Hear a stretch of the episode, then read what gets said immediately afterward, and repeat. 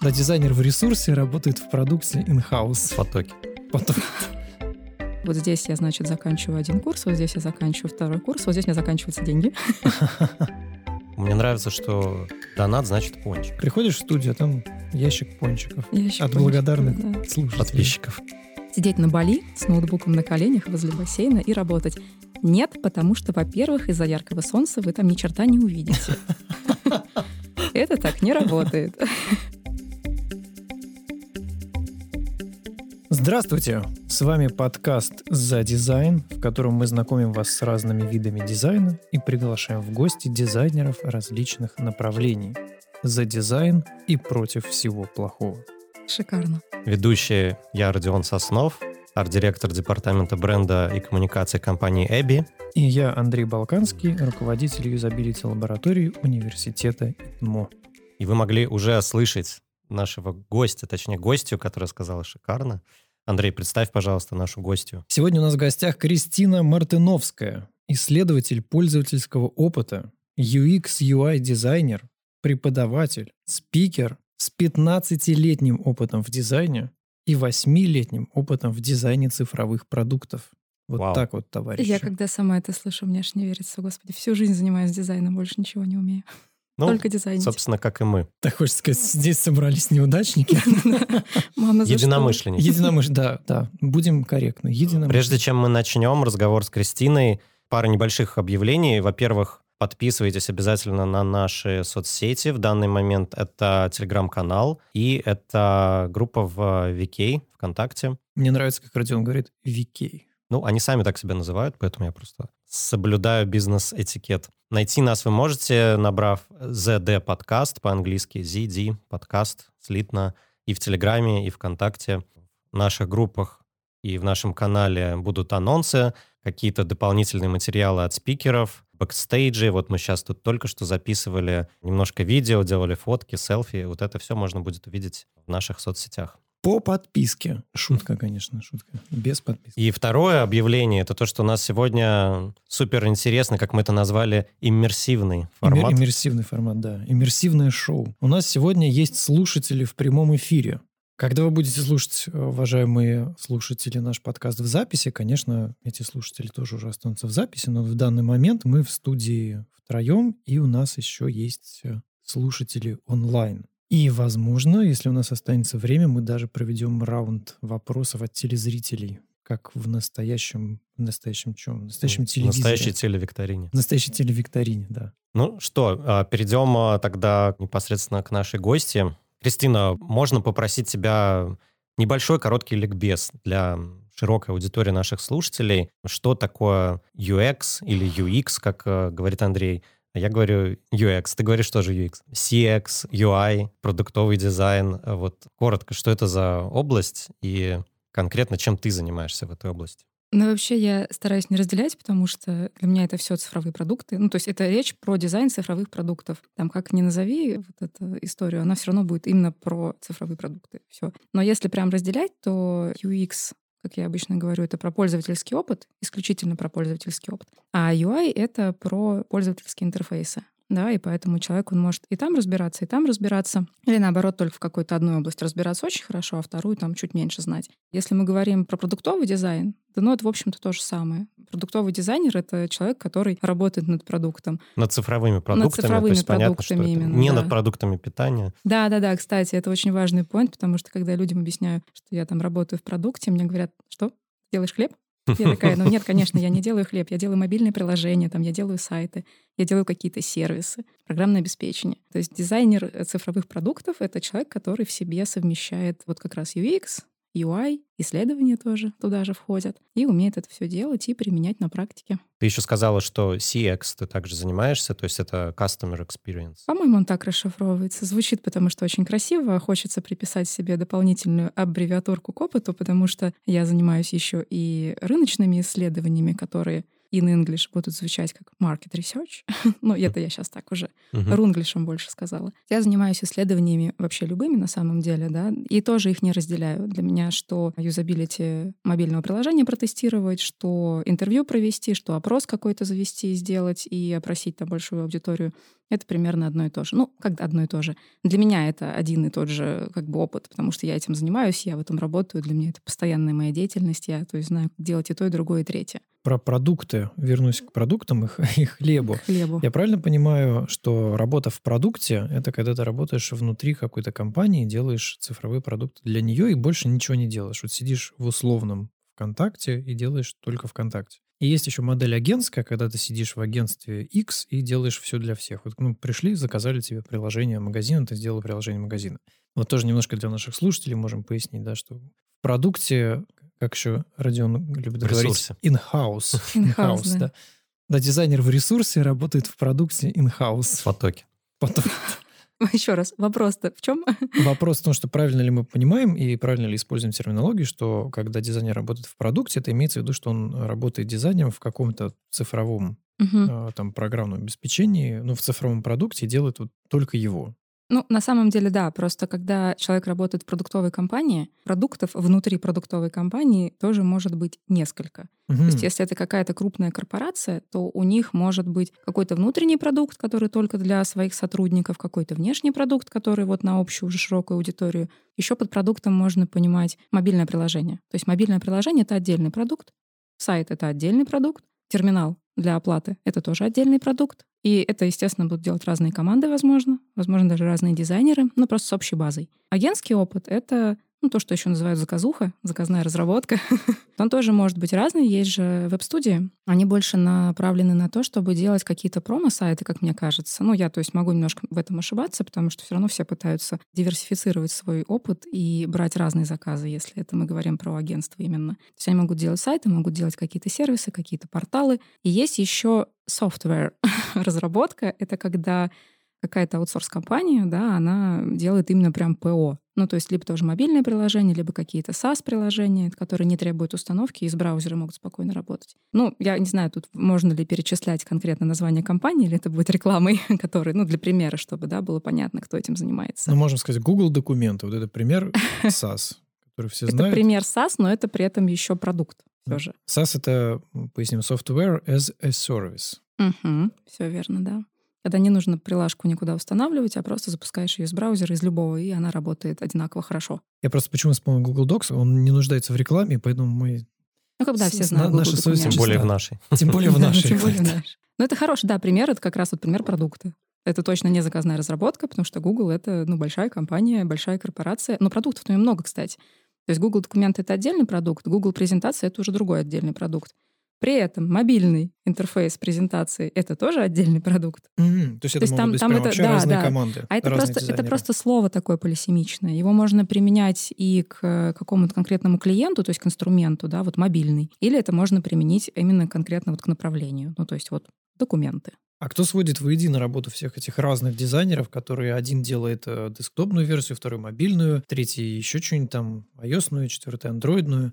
Это все делает э, менеджер продукта. Это очень сложная коммуникация межкомандная, да. Они же должны быть все в едином стиле, Да, да, да, с да. да. единым Ну, об- у них, да. если мы говорим про единый стиль, у них все-таки есть э, всякие свои там дизайн-системы и библиотеки компонентов для разработчиков. Они это все могут спокойно объединять. А кто этим всем управляет, ну, это вот сложная как раз межкомандная коммуникация, потому что в любой команде есть свой тимлид, в любой команде есть какой-нибудь продукт-менеджер, разных компаниях он может там другую какую-то, какое-то название иметь, например, не продукт менеджер а product owner Да, но это как бы примерно суть вещи одинаковые. Вот, задача будет то же самое выполняться. И как раз вот они настраивают эту коммуникацию. Ну, естественно, там в нормальной как бы команде люди друг с другом тоже общаются. Все это на уровне постановки задач и, в общем-то, решается. Но этим, да, этим занимаются менеджеры. Кристина, скажи, пожалуйста, справедливо ли говорить о том, что все вот это направление выросло из веб-дизайна? Что когда-то был веб-дизайн, и затем с появлением мобильных устройств он трансформировался в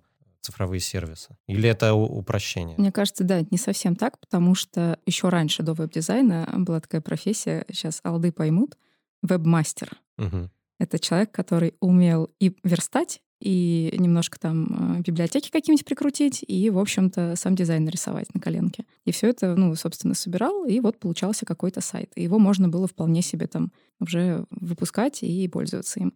Веб-дизайн, он появился как раз-таки чуть-чуть после этого. По крайней мере, у нас в стране. Если мы говорим про Запад, там то это все раньше началось, а у нас чуть попозже. И мобильные все-таки немножко отличаются. Мобильные сами по себе стали появляться, когда вот вышел как раз, вот мы обсуждали до подкаста, первый iPhone. Когда вышел первый iPhone, он перевернул вообще мир. Ну, то есть вообще сознание просто перевернуло людей, что, оказывается, можно вот так. Ну и там потихоньку-потихоньку эти профессии, естественно, подтянулись и туда. Но в итоге-то есть разделение все равно. Я, например, всегда призываю дизайнеров начинающих немножко выбрать свое направление, потому что заниматься дизайном для веба и заниматься дизайном для мобильных приложений, ну, для именно вот этих мобильных телефонов и делать мобильные приложения, это немножко разные вещи. Потому что там разные паттерны поведения, разный функционал может быть немного, да, там, ну, просто отличается даже композиция интерфейса под задачи. А расскажи немножко про свой путь ты говорила, что ты 15 лет в дизайне, и что дизайн — это единственное, что ты умеешь. При этом вот э, очень интересный как раз кейс и очень позитивный для многих, на мой взгляд. Ты половину своей карьеры проработала в полиграфии, и затем э, с выходом Material Design ты переключилась э, в Digital. Вот расскажи, как это происходило, и, ну, чисто личностно, Пришлось ли тебе как-то там кардинально менять свою жизнь, чему-то переучиваться? Ну вот хороший вопрос. На самом деле мой путь, он не совсем, наверное, применим к начинающим дизайнерам, кто сейчас вот ходит на рынок, да, там либо после университета, либо после курсов. Но у меня, да, такое через терник к звездам, можно сказать, потому угу. что я действительно там 15 лет я занимаюсь дизайном, на старте своей карьеры я работала в небольших издательствах, я жила в Тольятти, и у нас там были какие-то свои местечковые небольшие компании, которые сдавали там всякую полиграфию, там брошюры, буклеты, какие-то каталоги и прочую историю. Вот я там как раз работала. Там в газете чуть-чуть поработала, в каких-то типографиях еще немножко. Когда я переехала в Санкт-Петербург, я, в общем-то, думаю, ну, надо развиваться дальше, потому что полиграфия как жанр, на мой взгляд, она немножечко отмирает. Ну, и сейчас тоже это видно, это заметно. Там и наружки стало меньше, и раздатки стало меньше. И визитки вообще уже никто никому не дает. Это такой прошлый век. Вот, я думаю, надо двигаться вместе с рынком. То есть я просто поймала в какой-то момент вот эту трендовую волну, что действительно совпало мое решение э, заняться цифровыми продуктами, цифровыми сервисами, оно совпало с тем, что действительно там Google анонсировали нормальную свою эту библиотеку э, компонентов э, и вот этих дизайнерских инструментов, создали единый такой визуальный язык дизайнера на Google Material Design. И у меня был кнопочный телефон. Я такая, окей, я ретроград, у меня кнопочный телефон. Как же я буду проектировать мобильные сервисы, если я, блин, даже не держала в руках смартфон толком? Это какой год? Давай Да там 2015 примерно. 15? Да, 2015 был. Я, все, я ходила с Nokia. У меня была Nokia очень клевая. Мне просто очень нравилась. У нее был металлический корпус. Ее можно было хоть в стенку швырять, хоть гвозди ей забивать. Я не хотела с ней расставаться, с этим телефоном. Но потом я такая пошла себе, купила наконец-то на андроиде там Asus какой-то. Думаю, так, ну все, пора. И так, в общем-то, начался мой путь. Но если говорить вот про карьерные изменения, я пошла на курсы. Я причем пошла на курсы офлайн, то есть я на них ходила ножками. Вот на Петроградскую, кстати, ездила, на Горьковскую. Мы сейчас а, на Горьковской находимся просто. Да, так. да, да, это мы здесь находимся. Mm-hmm. Вот, я ездила все на курсы четыре раза в неделю, потому что я взяла два курса. Один курс назывался что-то там типа UX, UI и веб-дизайн, как-то так. А второй курс именно UX, UI дизайн мобильных приложений. Я такая, вау, мобильное приложение. И я просто прям четыре раза в неделю по вечерам ездила на эти курсы. Я уволилась с работы в никуда ради курсов.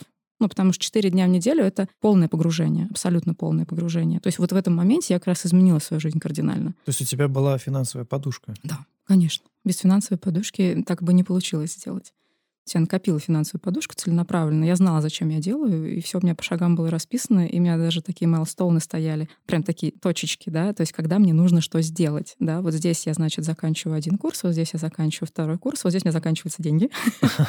Нужно идти искать работу уже по профессии, по полученной. Но мне было проще, потому что я же до этого работала дизайнером сколько. То есть у меня не было на собеседованиях какого-то там экстремального такого прям момента, что типа, о боже, меня сейчас не возьмут, потому что у меня мало опыта. Нет, вот опыт у меня как раз уже был дофига, там типа 8 лет. Просто я немножко поменяла направление. Ну, как немножко. Из полиграфии, из того, что можно потрогать руками, я ушла в цифру, в то, что руками потрогать нельзя. И все. И то есть дальше оно пошло по накатанной, но я попала сразу в мобильную разработку. То есть я работала в стартапе. Моя первая работа вот в новой, как бы уже новом амплуа, она была именно в стартапе, я делала мобильное приложение. Именно под Android. Я думаю, как хорошо, что я купила себе смартфон на базе Android. Я знаю, как он работает. Может быть, тогда поговорим чуть-чуть подробнее про образование. Тем более, что, как мы анонсировали, Кристина, ты преподаватель. Немножко. Теперь, Мы да? теперь с тобой коллеги, да? Да. Коллега. А, наверное, я не знаю, корректно ли назвать э, организацию, в которой ты преподаешь. А я не знаю, насколько Почему- это корректно для подкаста. Ну, то есть, если это можно назвать, то я не против, в принципе. Да, давайте назовем платформу, для которой ты делаешь курсы. Да-да-да-да, барабанная дробь. Это школа Contented Education. да, Школа достаточно дизайна. известная Мгм. школа. Да, и вопрос э, заключался в том, что очень грубо. Где лучше, что делать, как войти в IT. Есть очень много курсов. Извечная философская проблема, курсы или высшее образование, бакалавриат или контентед и так далее, и так далее. Вот что ты можешь сказать на эту тему? Вот многое зависит от того, во-первых, кто вы, что вы, какой у вас бэкграунд, чем вы занимаетесь сейчас. Например, если сейчас вопрос стоит о том, чтобы после школы выбрать образование, то я, конечно, говорю, идите на бакалавриат спокойно, да, там, и потом дальше по возможности лучше еще и в магистратуру. Получится просто долго, получится 6 лет. Но зато за 6 лет вы получите там фундаментальное образование, абсолютно полную мать-часть, вообще узнаете все, что можно только узнать о дизайне, вообще во всех его видах. Но в чем самый большой недостаток, на мой взгляд, университетов? Там не дают прикладных практических навыков для работы уже в бизнес-среде. То есть там дают знания по колористике, по типографике, по композиции, по рисунку. Это все пригодится, это все как бы будет работать на вашу насмотренность.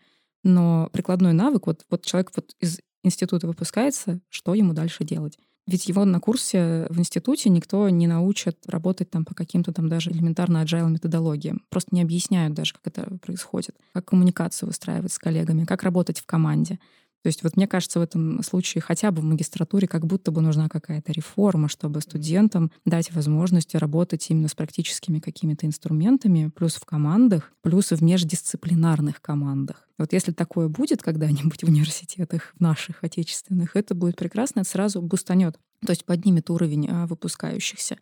Если мы говорим про курсы, то это как бы в моем понимании это должна быть какая-то очень короткая история, которая поможет человеку именно переквалифицироваться. Но здесь тоже важно понимать, если вы вчера были юристом, а сегодня вы решили стать веб-дизайнером и решили оплатить курсы, вот будет сложно как раз, потому что нет вот этой базы. Нету знаний колористики, вот этих основ, нету знаний композиции, нету знания шрифтов, будет тяжело.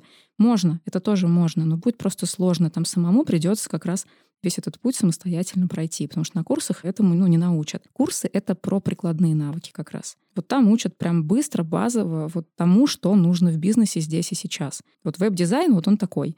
Вот здесь мы сейчас делаем вот этот продукт быстро, да, мы его защищаем там перед комиссией. Все, вы молодцы, вы можете его в портфолио положить. После университета в портфолио положить почти нечего.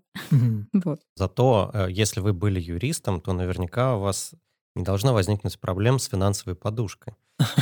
Если вы были неплохим юристом. Я не уверена, что юристы захотят менять специализацию. Вот это очень интересный вопрос, потому что я, например, считаю, что если хочется зарабатывать много денег, то это можно делать в любой профессии, которой вы владеете уже сейчас. Знаешь, я лично знаю юриста, который сейчас переучивается в IT. Почему, кстати, интересно? Вот основная причина какая? Основная причина то, что он хочет э, иметь возможность работать удаленно из разных точек мира. Да, с юриспруденцией, пожалуй, в этом были бы сложности, особенно учитывая, что в разных странах разные законодательные системы, и там просто не получится удаленно. Надо присутствовать, наверное, все-таки. Это верно. Да, IT, кстати, тема привлекателен на самом деле, что туда приходят люди именно с целью работать удаленно, но я всегда говорю, ребята, разделяйте туризм с эмиграцией, да? Разделяйте разделяйте, пожалуйста, свои влажные фантазии, извините, с реальностью суровой, потому что если вы решили в 30 лет вдруг внезапно после 10 лет работы в юриспруденции переключиться на IT, пахать вам придется, в общем-то, не меньше, особенно первые пару-тройку лет. Там не 8 часов рабочих от звонка до звонка, там часов по 10, по 12, а то и больше. Потому что 8-часовой — только рабочий день. А когда ты переключаешься в новую профессию, нужно же еще кучу всего дополнительно изучать до работы, после работы. Постоянно держать руку на пульсе, постоянно учиться, доучиваться, самообразовываться, сам развиваться. Постоянно. То есть это такой же, на самом деле, тяжелый труд. А вот это вот, ну, я буду сидеть на Бали с ноутбуком на коленях возле бассейна и работать. Нет, потому что, во-первых, из-за яркого солнца вы там ни черта не увидите. Это так не работает. А Что же делать? Подожди, но мы же все читали про дизайнеров на Бали. Это все неправда, что ли? Конечно, нет. Там плюс 40. О, ужас. Там на улице можно просто умереть от жары. Там надо сидеть э, в помещении под кондиционером по такой жаре, иначе просто мозги расплавятся. Это все, конечно же, влажные фантазии. Ну, про смузи хотя бы, правда? Смузи-то можно там заказать. Смузи можно вообще везде пить, на самом деле. Да что ж такое-то, Конечно. Кристина? То есть, получается, не надо ехать на Бали, чтобы быть дизайнером на удаленке. Ну, Как у нас э, шок-контент и срыв покровов у нас опять Можно, можно, только осторожно, да. Просто надо сразу понимать, в какой момент вы сможете себе это позволить. Потому что, опять же, на Бали ехать, работать удаленно можно только если вы уже с опытом. У вас есть нормальная самодисциплина, у вас есть нормальная самоорганизованность, такие вот софт-скиллы, да, то есть такие вот качества, которыми, типа, вы должны обладать. Но если вы джуниор, да, про грейды, я не знаю, тоже можно будет отдельно поговорить. То есть когда вы только на старте, когда вы только начинаете работать дизайнером, вам нужно находиться в коллективе. И без этого роста не будет. В Просто. коллективе ты имеешь в виду физически, вот сидеть Физически, в одном, да, или да. в коллективе просто работать в команде, созваниваться Лучше, в зуме. лу- лучше прям даже физически, и лучше, чтобы вы попали в компанию, в которой есть другие дизайнеры, кроме вас, и точно опытнее вас. Потому что именно общение с коллегами более высокого уровня дает самый большой толчок к движению вперед. И рост, самый такой прям большой рост происходит именно в этот момент. Ну, Кстати, давай про грейды поговорим. Вот это интересно, то, что, например, у нас э, существуют грейды в компании, где работаю, но я знаю, что во многих других местах э, этих грейдов нет. При этом в э, дизайне цифровых продуктов в основном везде они есть, и они достаточно четко определены. Можешь рассказать поподробнее, какие есть грейды и какие знания предполагаются на каждом грейде? Я лично думаю, что грейд, он больше нужен для того, чтобы просто четко позицию определить человека, ну, грубо говоря, вот по трудовому договору, да. Ну, то есть там нужно просто понимать, на какую позицию человека нанимать какая позиция, какая вакансия открыта. Это вот как бы первый момент, зачем нужен грейд, чтобы понимать, там, человек э, младший дизайнер интерфейсов, просто дизайнер интерфейсов, или он уже старший дизайнер интерфейсов. Это просто влияет на зарплату еще, на индексацию, на вот этот рост. Если говорить про умения и навыки, то грейды существуют основных три. Мы сейчас говорим вот про прям основные, да. Junior — это начинающий дизайнер. Middle — это дизайнер среднего уровня, который уже что-то знает. И senior или сеньор еще по-другому можно, да, это уже старший дизайнер. Есть еще лид, ну, понятно, это ведущий человек, который уже там с менеджерскими качествами. Ну и дальше какие-нибудь там должности типа арт-директор, дизайн-директор, head of design и прочие там красивые названия, аббревиатуры. Но вот основных грейда, по идее, три. И вот junior — это сейчас вот их, наверное, в массе больше всех, потому что они выпускаются из курсов очень большим количеством, они выпускаются из университетов большим количеством, и они находятся на самом деле довольно долго в этой позиции, то есть это примерно, мне кажется, ну, от полугода до двух лет, и то от полугода это очень прям так, очень хорошо, очень сказочно, этот человек должен прям реально быть э, таким очень трудолюбивым и при этом еще с ноткой таланта, чтобы вот он очень быстро мог вырасти дальше. Поэтому вот, наверное, год, полтора-два надо закладывать. Это то время, в которое дизайнер будет находиться вот в позиции джуна, джуниора. Дальше он перерастает уже в медла, и, ну, мидл он там очень быстро, на самом деле, покидает свои пространства уютное, где-то через годик, можно там через два тоже, становится сеньором. Ну и в сеньоре дальше он там сидит уже какое-то количество лет, пока не захочет переметнуться куда-то дальше. По знаниям, ну, на самом деле все тривиально, там от джуниора много не ждут, Джуниор должен уметь хотя бы работать в фигме и делать это качественно. Да, естественно, ждут от него тоже качества, чтобы слои не назывались не layer э, Один, number layer one, два, да, layer не просто layer номер три, а copy of layer 1, copy copy layer of 3, там 2 и так далее. Вот, ну, чтобы нормально он просто мог, чтобы он был аккуратным, чтобы он а, мог работать нормально в фигме, чтобы у него были какие-то такие объективные рыночные хард-скиллы, то есть основные вот эти навыки дизайнерские, основные его компетенции. Ну, а по софтам там тоже не сильно от него много чего ждут, ну, лишь бы не конфликтный был, как говорится. То есть, ну, чтобы он просто умел общаться, умел нормально коммуницировать. И, естественно, должен воспринимать адекватно критику, да, но критику тоже смотря какую, потому что критика же есть конструктивная, есть неконструктивная. Вот главное, чтобы умел воспринимать конструктивную критику, остальное решаемо. От мидла ждут уже побольше, мидл должен уже больше уметь в коммуникацию, должен больше уметь в командную работу, естественно, те же самые хард-скиллы, уже знание каких-то особенных методологий, возможно, умение эти методологии как-то комбинировать. Но и у джуна, и у мидла еще над ними есть какой-то человек, который их контролит постоянно, да, там как-то проверяет их работу. А вот сеньор — это уже такая совершенно самостоятельная боевая единица, которую контролировать в целом не нужно. Он, в общем-то, сам себе и задачи найдет, если надо будет, и методологии он знает там миллионы, поженить он их может, эти методологии, все между собой в любой последовательности. Ну и софт-скиллы у него уже нацелены на то, что он умеет не просто в коммуникацию, он уже умеет и выступать, и учить других, и рассказывать другим, вот как вырасти в него, в синьора. Это дай бог, на самом деле, если вот э, он умеет рассказывать и делиться, и быть лидером. Мне кажется, ну вот по моему опыту, дизайнерам не хватает прежде всего вот этого, именно навыков коммуникации, причем на любом грейде. Это не только дизайнерам, это на самом деле там разработчикам этого не хватает очень сильно, особенно да, причем. Конечно. Потому что некоторые разработчики, они такие супер интроверты, они любят вот сидеть там у себя в пещерке, чтобы никто их не трогал. Ну, дизайнеры то же самое, да. да Мне да, кажется, да. психотип примерно тот же. Похоже. Ну, у дизайнеров там они еще, по них ходят, естественно, вот эта аура, что они такие творческие, и у них тонкая душевная организация, не дай бог их обидеть. Ну, на самом деле, кажется, при нормальной, хорошей корпоративной культуре там никто и не будет пытаться обидеть. Поэтому аура так должна уже смещаться, конечно, куда-нибудь. Но то, что людям не хватает, да, знаний и понимания, как коммуницировать друг с другом, как доносить информацию, информацию, которую хочешь донести, как защитить свое решение, которое хочешь защитить. Ну, особенно если это необходимо по должности. Потому что, например, разработчики, они там, не знаю, мне кажется, они не сильно как-то свое решение защищают, они просто друг другу доверяют. У дизайнеров они должны просто свои решения защищать же перед командой. Они должны донести свое решение и менеджеру, да, и если они работают в заказной разработке, там, клиенту, они должны объяснить, а почему они сделали вот так, а не как-то по-другому.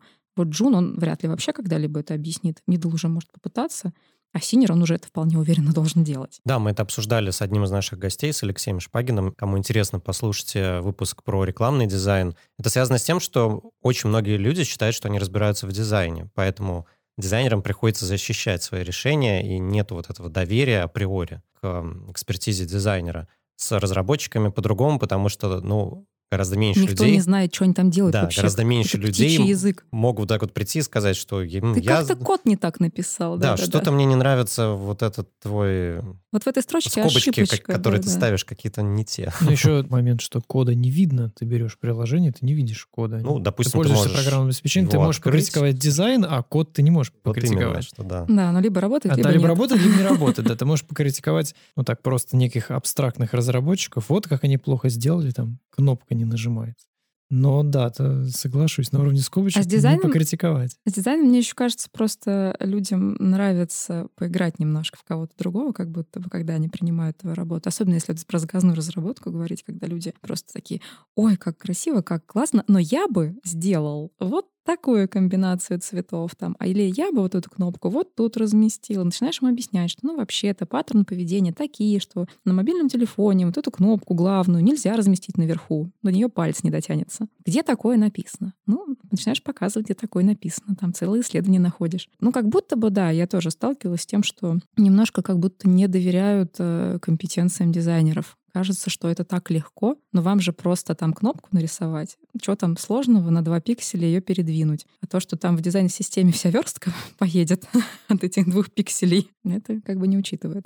Здесь можно вспомнить известную цитату Стива Джобса о том, что я нанимаю самых дорогих специалистов в мире не для того, чтобы объяснять им, что делать. Я хочу, чтобы угу. они мне рассказали, да, что да, надо да. делать.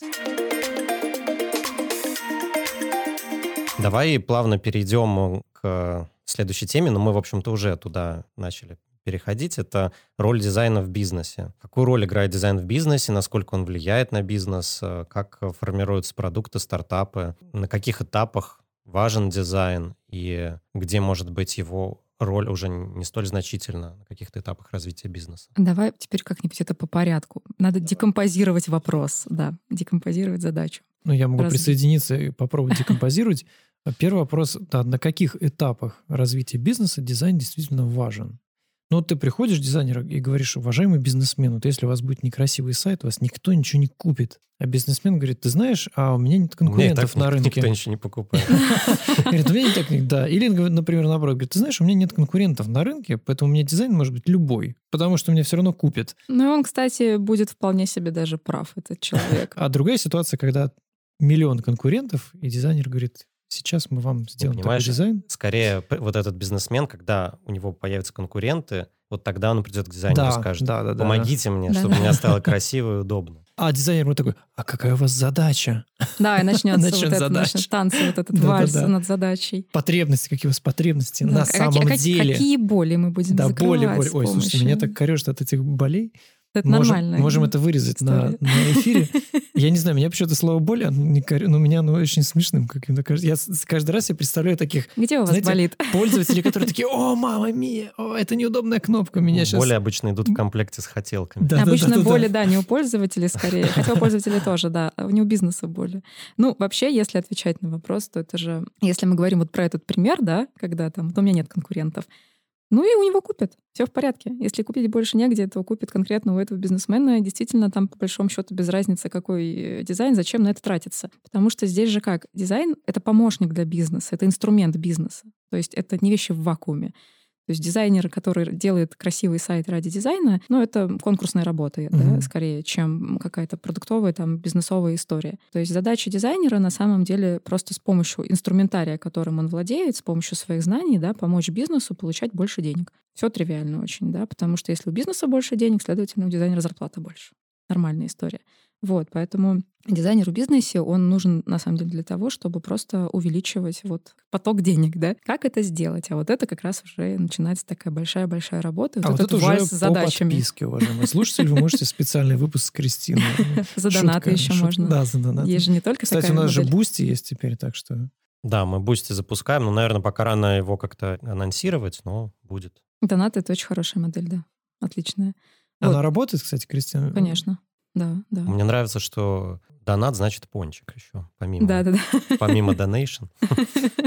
Ну, вообще нормальное слово donation, конечно. Донат — это скорее просто такое разговорное. Работать за пончики. Приходишь в студию, а там ящик пончиков ящик от пончиков, благодарных да. слушателей. Подписчиков. Подписчиков, да. Нет, знаешь, работают в топ как бы стримеры всякие, которые стримят, как они играют в компьютерные игры, они вполне себе на донатах живут. Ну, не только на них, но и на них в том числе. А бывают вот. преподаватели-стримеры? Мне кажется, можно такую модель замутить, почему бы и нет. Да, да, я, я подписан Ничего себе. в одной запрещенной сети на дизайнеров, которые ну вот выкладывают рилсы про дизайн. То есть, ну, как они работают? Вот, ну, ну всякие там, там полезные советы или вредные ага. советы. Полезные советы называют еще типсы. Типс, да, типсы. да, да, типсы. Какие-то там случаи из жизни дизайнерской. Какие-нибудь фан-примеры, да, да, да. Просто красивые картинки из дрибла. Как они рисуют, там собирают этот интерфейс. Вот, им вполне можно донатить, да. Ну вот смотри, если мы говорим про какой-то стартап, вот ты сейчас работаешь в стартапе, угу. в швейцарском стартапе. Ох, все верно. Да, да. мы Очень. решили, что можем говорить можем, про это. Да. Очевидно, что дизайн и исследования, связанные с а, пользовательским опытом, крайне важны сейчас. А, допустим, когда ваш стартап из э, статуса стартапа перейдет уже в такой развитой бизнес, там точно так же будет важна роль твоей профессии, роль дизайнера? Или там можно как бы так уже отпустить на самотек? Если про меня немножко, да, я исследователь. Исследователи в стартапах вообще редко нанимаются как чистая боевая единица, просто потому что стартап — это, как правило, очень маленькая группа людей, да, которые решили объединиться, получили инвестиции, да, и такие пошли запускать свой продукт. Они, как правило, сами умеют ну, они сами могут что-то там происследовать, потому что у стартапа вот эта фаза discovery, когда им просто нужно еще открыть рынок, понять вообще, нужно это, не нужно кому-то, кто-то вообще такую потребность испытывает, не испытывает. Обычно основатели стартапов, они умеют это делать сами. Как только стартап вырастает э, во что-то уже внятное и получает больше денег, да, больше инвестиций и может масштабироваться, может начать нанимать себе там больше людей в разработку, то тогда они нанимают как раз уже, возможно, полноценного исследователя в штат. Зачем? Затем, чтобы их цифровой продукт можно было тестировать вместе с пользователями, то есть проводить юзабилити-тесты. Вот для этого нужно будет. Потому что внезапно, чтобы продать продукт, тут работает маркетинг, а вот чтобы удержать человека в продукте, чтобы он продолжал им пользоваться, вот здесь как раз уже работа исследователя плюс дизайнера.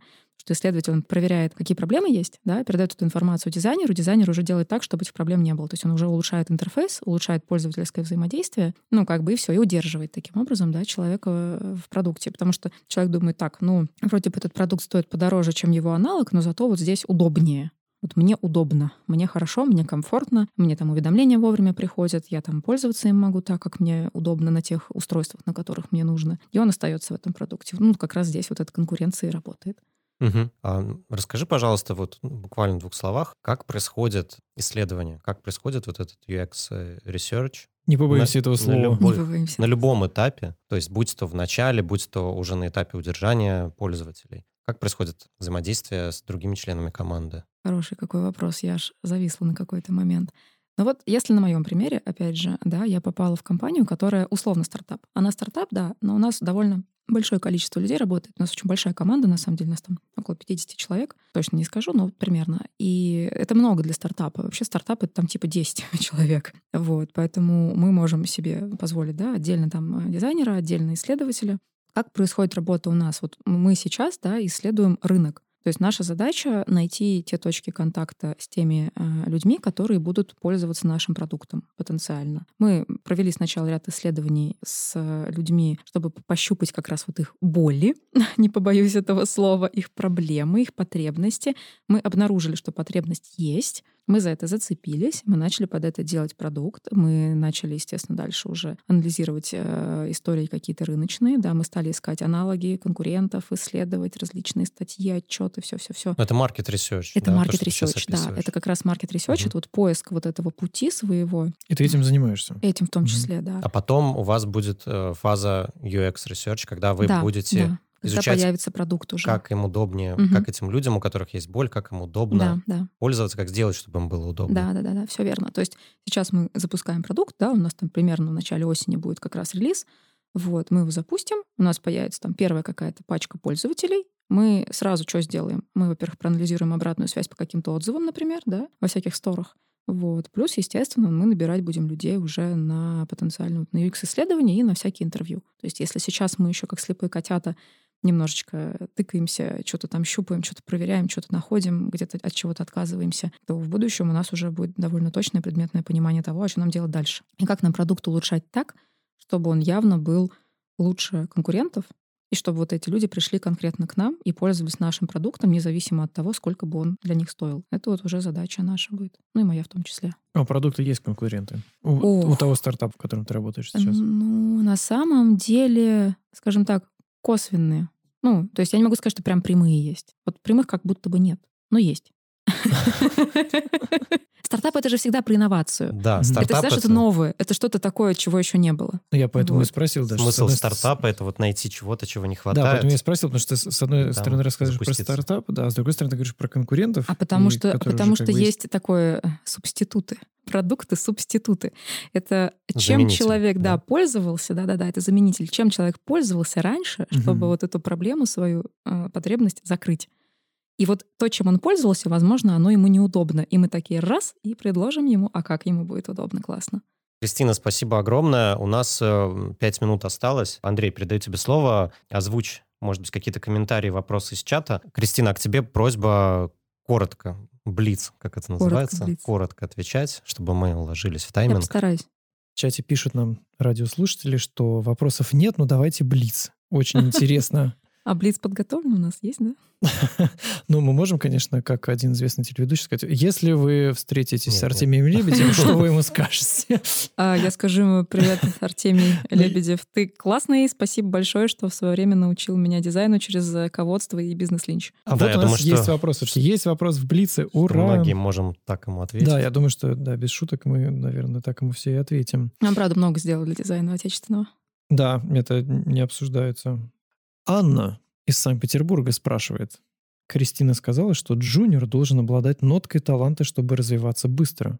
Что это за талант? Ой, какой каверзный вопрос. Спасибо, Анна. Я даже Чуть-чуть было, даже не знаю, как сказать. На самом деле здесь речь идет, конечно же, не о живописном таланте. Это не так важно в дизайне. Дизайнер вовсе не обязан, особенно если мы про интерфейсного дизайнера говорим, он не обязан уметь рисовать. Здесь скорее талант как-то чувствовать тренд, что ли, чувствовать, вот именно ощущать э, пятой точкой, простите, куда ему двигаться, куда, в какое направление ему да, податься быть проактивным, быть очень таким энергичным, да, жизнерадостным, оптимистичным. Ну, то есть это все про позитивные качества. Вот скорее такой талант имеется в виду. То есть не в чистом виде, как там божья искра, и э, рисуешь как да Винчи, вот, а именно про чисто про софт-скиллы больше, да, то есть талантливый дизайнер на уровне джуна — это человек, который способен быстро в тренды, способен быстро ориентироваться в рынке, способен быстро развиваться и, ну, прям вот делать это, да, то есть работать, работать, работать, такое трудолюбие. Вот скорее больше про это. Спасибо, Кристина. Ну, на этом мы должны сейчас уже завершать эфир, к сожалению. У нас остается буквально пару минут на короткую поучительную историю, и мы будем уже прощаться с нашими короткая, радиослушателями. Короткая. Да. Короткая, короткая Кристина, поучительная история. Ждем от тебя короткую фееричную историю. Короткая фееричная история, она на самом деле про что? Я когда переехала в Петербург, я думала, я буду развиваться, я буду расти, тут как дизайнер я буду классный. И я, э, когда вот это все пыталась сделать, я там разные пути искала, я очень много ходила на конференции, потом я перестала на них ходить как участник и стала ходить туда как волонтер, как организатор. И я помню, что на одной из конференций мы познакомились вот, собственно, с Андреем Балканским и его коллегой Алексеем Лавровым. И что-то как-то случайно там за обедом, за чашечкой кофе они мне говорят, а пойдем к нам в университет учиться. А я такая, come on, мне 30 лет, я уже, по-моему, свое как бы отучилась. Э, что-то как-то мне лень. И я прям так это спокойно говорю, говорю, мне как-то неохота там билеты учить, вот это все сдавать.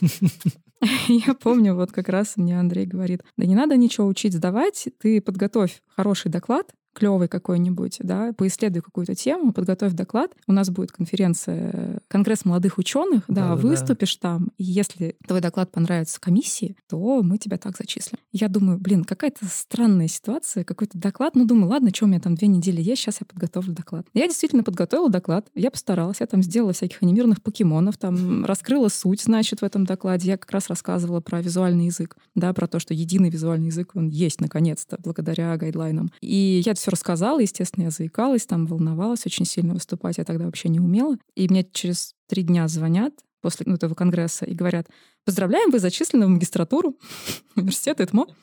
Я такая, серьезно? То есть мне реально придется учиться два года?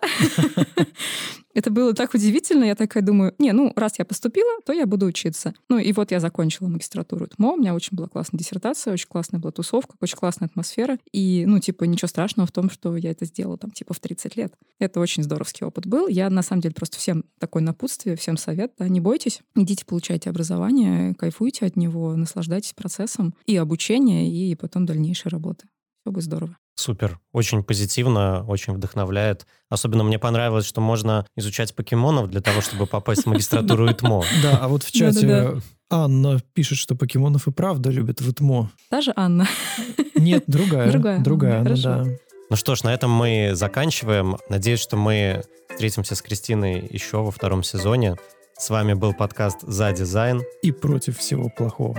Супер. Ведущий подкаста я, Родион Соснов, арт-директор Департамента бренда и коммуникации компании Эбби. И я, Андрей Балканский, руководитель юзабилити лаборатории университета ИТМО. В гостях у нас была замечательная гостья Кристина, дизайнер, UX-исследователь, спикер, преподаватель. Преподаватель. преподаватель да. Спасибо, Кристина. Спасибо вам, ребята. Всем пока. Всем, Всем пока. пока.